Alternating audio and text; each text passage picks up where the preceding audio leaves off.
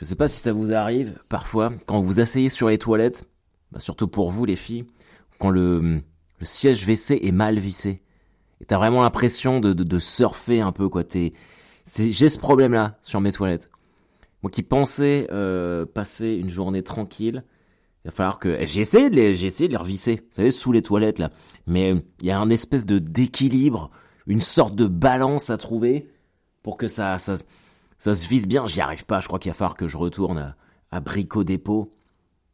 Encore une journée tout à fait excitante dans la vie d'Harold Barbet. Changer la cuvette des WC. Bonjour à toutes et à tous et bienvenue dans ce point du lundi matin. Nous sommes le lundi 16 octobre 2023. Euh, J'espère que tout le monde va bien. Je suis très content. Je reprends énormément de plaisir à faire ce podcast. Euh, je ne regrette pas d'avoir repris le flambeau ça vous fait plaisir, ça me fait plaisir, on est tous contents. Alors bon, je commence toujours le podcast par, euh, par une petite euh, blagounette, une petite introduction un peu, euh, un peu sympa qui fait sourire, histoire de briser la glace, mais en vrai, en vrai, en vrai. Je voudrais dédier cet épisode du point du lundi matin à Suzanne Somers.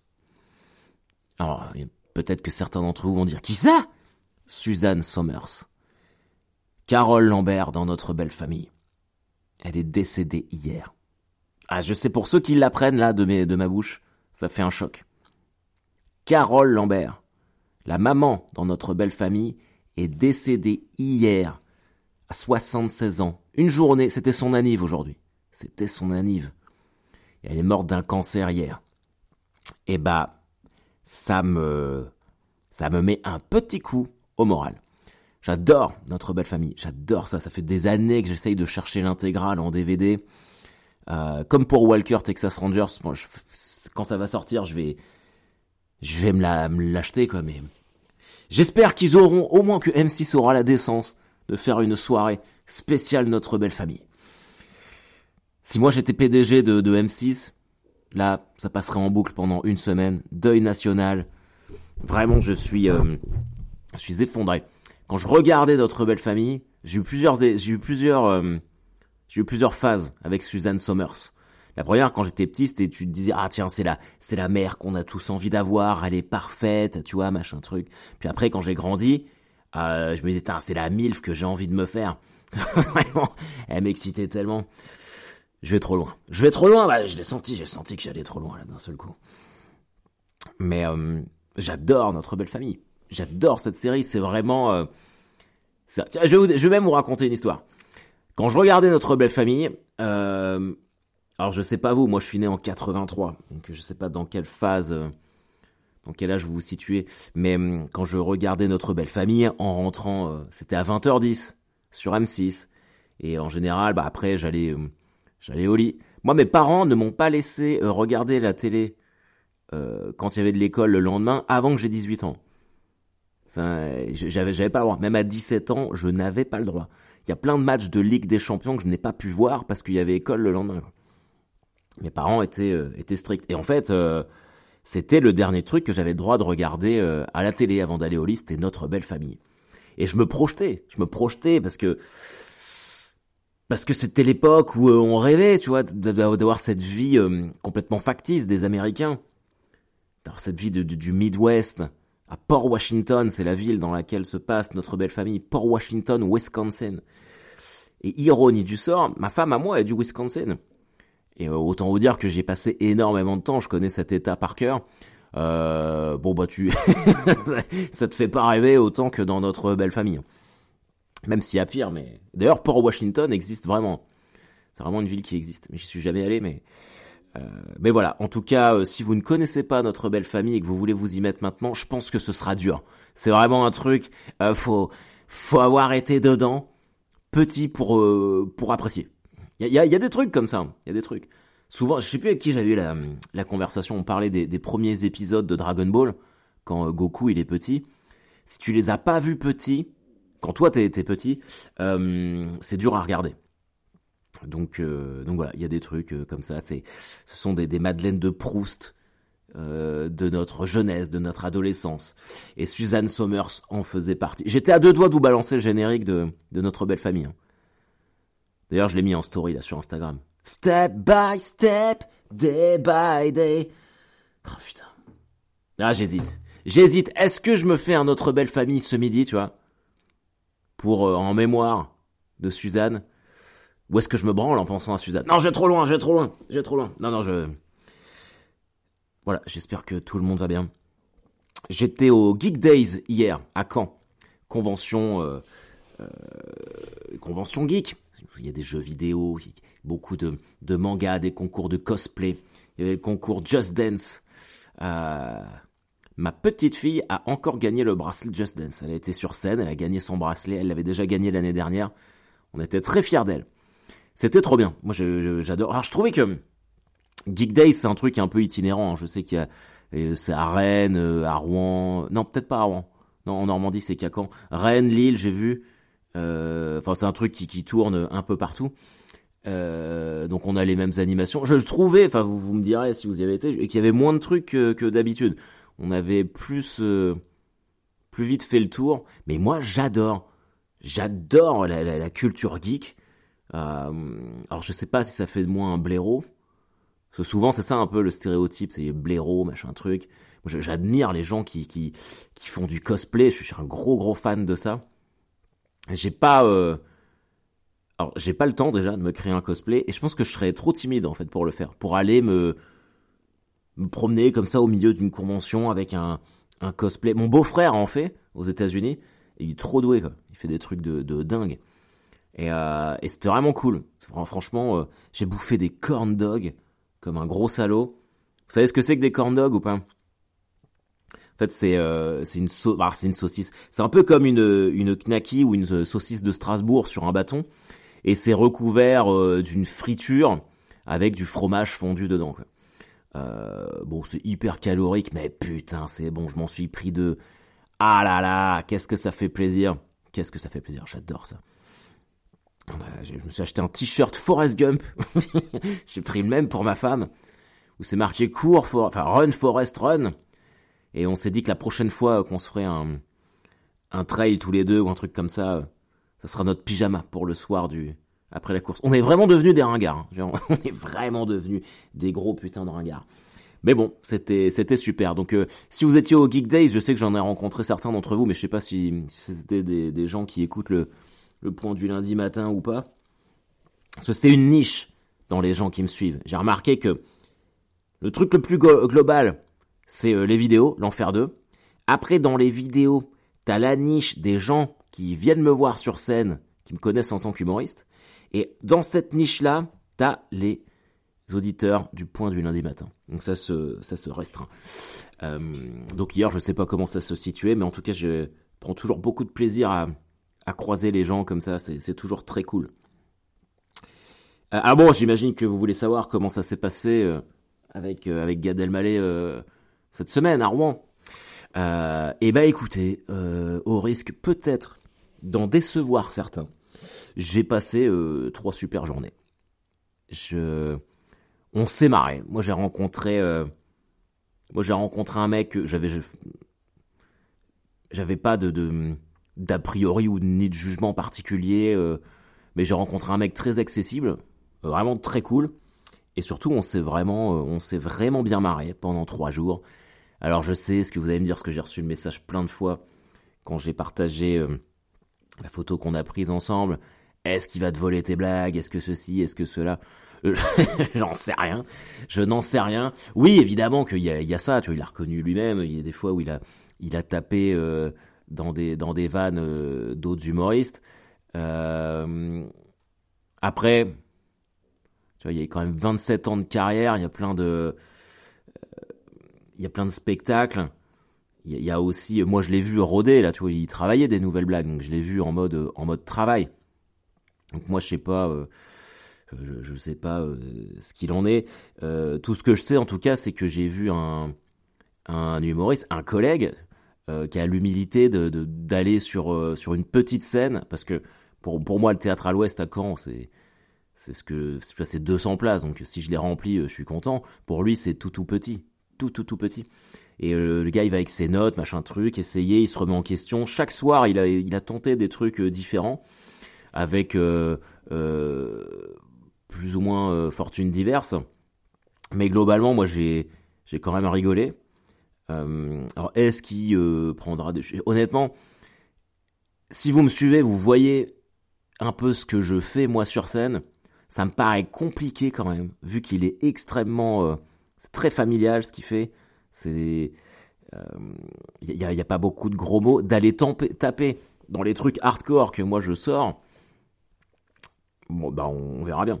Mais, euh, mais en tout cas, euh, tu vois, on a. Du coup, je refais des premières parties à lui euh, à Lyon. Donc si vous allez le voir à Lyon, je crois que c'est en novembre, ce sera moi en première partie le vendredi et le samedi. donc, donc voilà, mais vraiment, pour l'instant, j'ai pas j'en garde une, expérience très positive. En plus, ça m'a obligé, en tant qu'humoriste, à vraiment euh, proposer un nouveau set, parce que quand j'arrive, c'était complet, les, les, c'est trois jours, mais il y a eu quatre séances, parce que le samedi, on a fait 19h à 21h. Et c'était complet. Et je voyais, il y avait des enfants de 9 ans dans le public. Et vous voyez ce que je fais, moi, quoi. Et j'étais là, je prenais, je prenais mon, alors je voulais rôder à la base des éléments du nouveau spectacle. Et puis je prends les parties, je fais ah non ça je peux pas, ça je peux pas, ça je peux pas. Du coup je fais bon vas-y je vais repartir dans Deadline. Je regarde, je suis oh putain ça je peux pas. il y avait rien, il y que des trucs trop hardcore pour. Euh, bah moi le spectacle il est interdit au moins de 16 ans, donc c'est vrai que quand t'as du matos interdit au moins de 16 ans et que tu rebascules dans devant un public euh, familial machin truc où faut pas faut pas trop déborder. Le, le premier soir, le jeudi soir, j'avais pas acquis ça.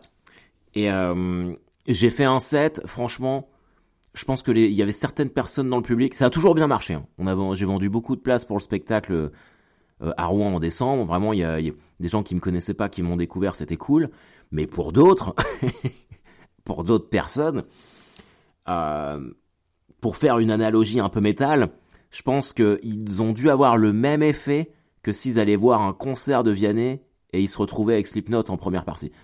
Je, pense, je pense vraiment que c'est une comparaison euh, tout à fait euh, raisonnable et assez réaliste. Il y a une dame, au début je suis arrivé, elle était là, grand sourire, et je déroule, bam, bam, et je voyais son visage se décomposer, et elle a dû se dire, mais qu'est-ce que je fous là, quoi.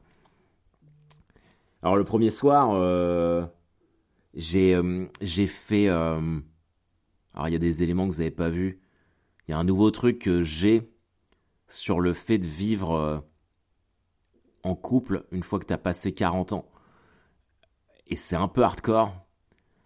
Après, j'ai fait, euh, j'ai mélangé avec d'autres trucs. J'ai fait le rabbit, l'accouchement aussi. C'est avec le fist fucking et tout. Euh, et, à chaque fois, j'ai fini par le commentaire d'enterrement, histoire que que Gad il puisse arriver sur un sur un set bien, enfin que les gens soient chauds. Euh, et, c'était cool. Après, j'ai fait non, faut, faut que je change. Du coup, j'ai remis des trucs euh, plus convenus. Euh, souvent, ils passent sur Rire et Chanson, mais j'ai fait le passage sur les États-Unis avec l'arme fatale, avec Vérissure. Donc ça, ça cartonne à chaque fois et c'était beaucoup plus, beaucoup plus convenu. Ça passait mieux. j'ai mis un autre passage sur ma coloscopie. Après, j'y peux rien. Alors, ce qui était cool, ce que j'ai apprécié, c'est que en revanche, lui, euh, il, savait que ça, ça allait probablement euh, choquer euh, une certaine partie de, de son public parce que c'était pas pareil. Mais jamais il m'a dit fais pas ci, fais pas ça. Quoi. Vraiment liberté totale, liberté totale. même en termes de chrono, tu vois, moi je m'attendais, je bon, peut-être que je prépare du 8-10.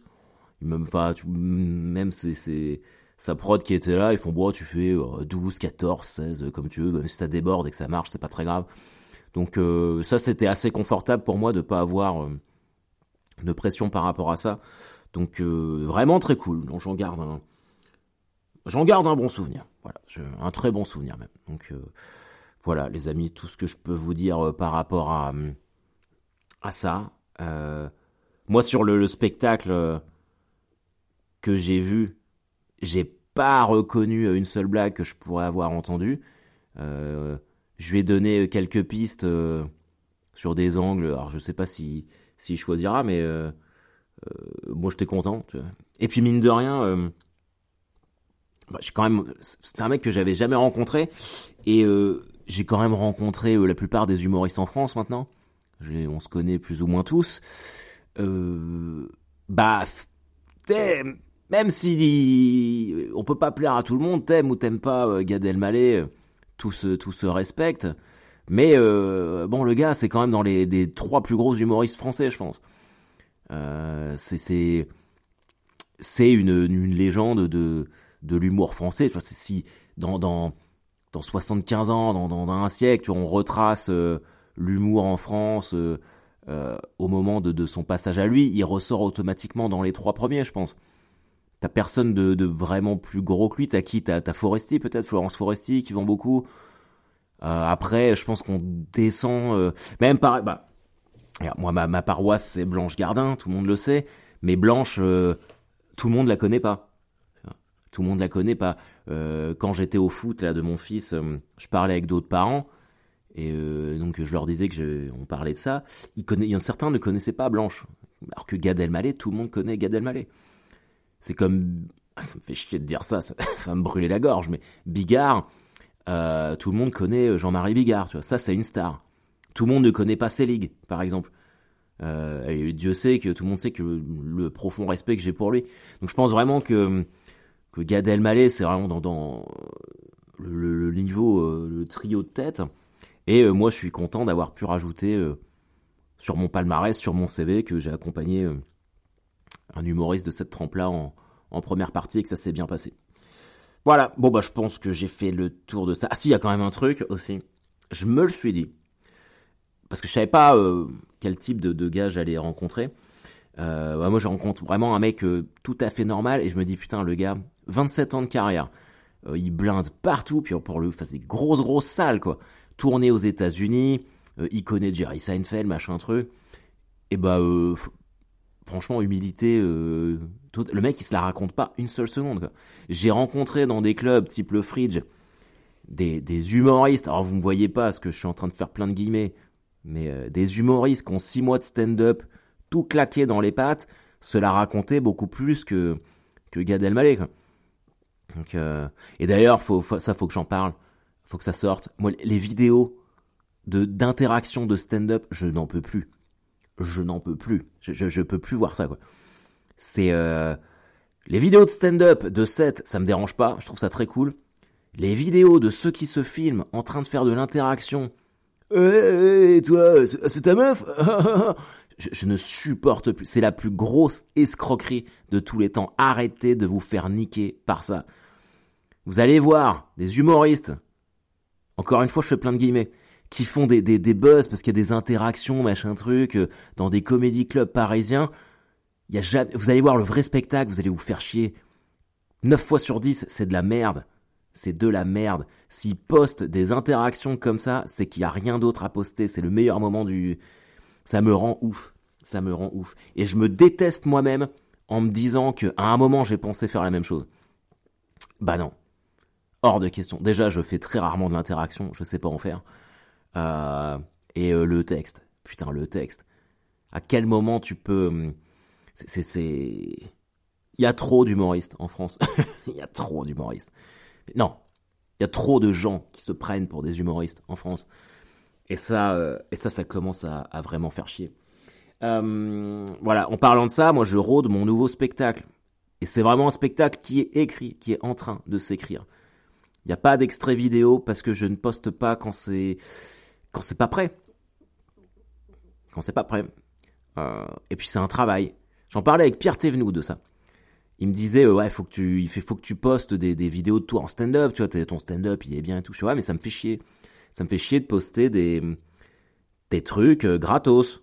C'est ça, il y a toutes mes vidéos l'enfer 2, les gens payent pas.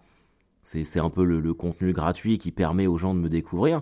Mais sur scène, il y a un côté, moi, je, en ce qui me concerne, je trouve qu'il y a un côté pas juste. Euh, il y a des gens qui payent, qui sont dans la salle, tu leur fais la blague, et la même chose, tu vas la balancer gratos derrière sur, euh, sur Internet. Euh, bah, c'est pas juste pour les gens qui étaient dans la salle et qui ont payé, je trouve. en tout cas, moi, c'est mes, c'est ce que, c'est ce que je retiens. Alors, évidemment que ça m'arrive de mettre des extraits de, de stand-up, mais c'est, c'est jamais de mon spectacle et c'est jamais de l'interaction. C'est toujours que du one shot. C'est que par rapport à, tu vois, j'en ai mis un sur la rentrée scolaire, je le referai jamais, euh, ou sur le Hellfest, pareil, quand au moment où je revenais du Hellfest, c'est que des trucs qui, euh, qui sont en mode un peu Kleenex, quoi. Je crois que moi, c'est le seul, euh, seule vidéo de stand-up que je m'autorise à, à, poser, quoi. Évidemment que je vous dis ça, mais quand la, parce que la captation de deadline a été faite, quand le spectacle sortira, euh, probablement sur YouTube ou j'en sais rien, je mettrai des petits extraits pour euh, attirer le chaland, machin truc, sachant que ce sera gratos, mais, mais c'est pas pareil pour moi. Enfin bref, voilà, c'est tout ce que je voulais vous dire. Euh, je fais des points du lundi matin super longs en ce moment. Les Jets ont gagné hier. Les Jets ont gagné contre les Philadelphia Eagles. Et cette victoire est très importante pour nous. Et je dis bien pour nous. Parce que vous êtes des Jets. Les Jets, je sais pas si vous entendez, il y a un coq qui chante à côté de moi. Les Jets sont l'équipe qui nous correspond le mieux. Des outsiders. Longtemps on s'est foutu de leur gueule. Vous vous, rappelez que Rodgers est blessé et qu'on doit jouer avec Zach Wilson, le quarterback le plus nul de tous les temps. Et eh bah bizarrement, depuis un ou deux matchs, Zach Wilson commence à bien jouer. Quand on a perdu contre les Chiefs il y a 15 jours, on avait perdu, mais il avait été intéressant. La semaine dernière, on a été battre les Broncos. Il était pas mal. Et on a gagné. Et là, il était pas mal encore. Commence à, à trouver. Euh, c'est ça que j'ai dit, c'est un quarterback très jeune. et il y avait une grosse pression parce que le poste de quarterback chez les Jets, c'est vraiment le, poste de quarterback maudit. Quoi. Et, euh, et bizarrement, je commence à croire en lui. Je commence à me dire. Euh, pourquoi pas? Pourquoi pas? Alors, j'ai fait un pari avec euh, mon fan club euh, des Jets en France, on doit être 12, euh, où, j'avais dit que je ne pensais pas qu'on pourrait aller en playoff avec Zach Wilson. Et le pari, c'est que si on va en playoff avec Zach Wilson, ma prochaine apparition télé ou je sais pas quoi, je dois avoir un t-shirt rose avec le visage de Zach Wilson au milieu dans un cœur, avec marqué I love you Zach Wilson. Et eh ben j'espère, j'espère vraiment que ça arrivera parce que ça veut dire que les Jets sont en playoff. Et là, euh, et Roger c'est en train de, il, remarche le gars, il s'est euh, rupture du tendon d'Achille, il commence à remarcher, à faire sa rééducation. Et pourquoi pas Et pourquoi Prêtons-nous à arriver les amis. Et pourquoi pas que Zach Wilson nous emmène en playoff et que Rogers revienne à temps pour que peut-être, peut-être, on aille au Super Bowl. Imaginez comme ce serait fou. Mais est-ce qu'on se poserait pas des questions? Est-ce qu'on se dirait pas si Zach Wilson nous a emmenés en playoff? Est-ce que c'est juste pour lui de le ressortir de l'équipe alors que c'est lui qui nous a mis en playoff? Intéressant. Intéressant. Et euh, je crois que c'était il y a 2-3 semaines, j'ai fait cette analogie où je comparais le fait d'être quarterback dans une équipe de football américain avec le fait d'être euh, humoriste. Et bah vraiment, quand je vois la trajectoire de Zach Wilson, je me dis, ça ressemble quand même beaucoup. Le gars, il prend de la confiance, il balance, euh, il lance son ballon comme tu lances tes punchlines avec plus de confiance, donc ça passe de mieux en mieux. Je sais pas, je suis, euh, je, suis content. Euh, on va terminer. J'espère que vous avez fait vos devoirs. Vous savez que c'est le mois d'octobre. On fait des films ce, mois-ci. je vous ai trouvé un film qui, euh, moi, me faisait extrêmement peur quand j'étais enfant. Alors je vous préviens, c'est un putain de nanar. Hein. C'est vraiment un nanar euh, à l'ancienne.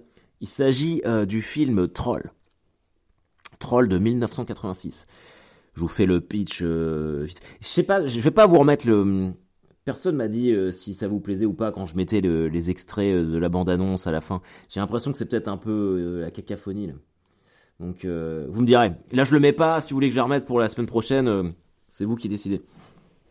Enfin bref, la hum, l'histoire de Troll 1, c'est dans un, immeuble aux États-Unis. Euh, il y a une petite gamine qui rencontre un troll qui lui file une bague dans le dans les sous-sols du, du bâtiment et en fait le fait que elle, que la bague, bah, le troll est en elle. Tu vois, le troll prend prend possession de d'elle et il va dans, chaque appartement de, l'immeuble et il transforme euh, l'appartement euh, en, sorte de, de forêt un peu magique pour pour que chaque chaque logement soit une, une, porte vers un monde un peu voilà. Mais sauf que c'est des forêts magiques où les trolls sont pas cool hein. ils, ils te tuent ils te transforment en cocon pour que tu deviennes toi-même un troll.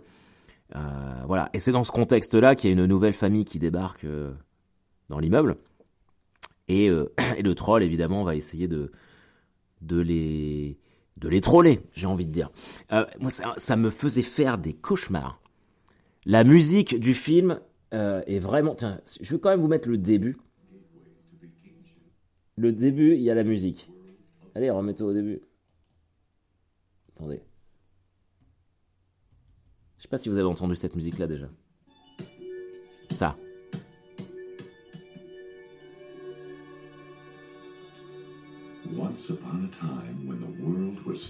Ça, ça me faisait peur, mais ça me faisait peur. C'était horrible.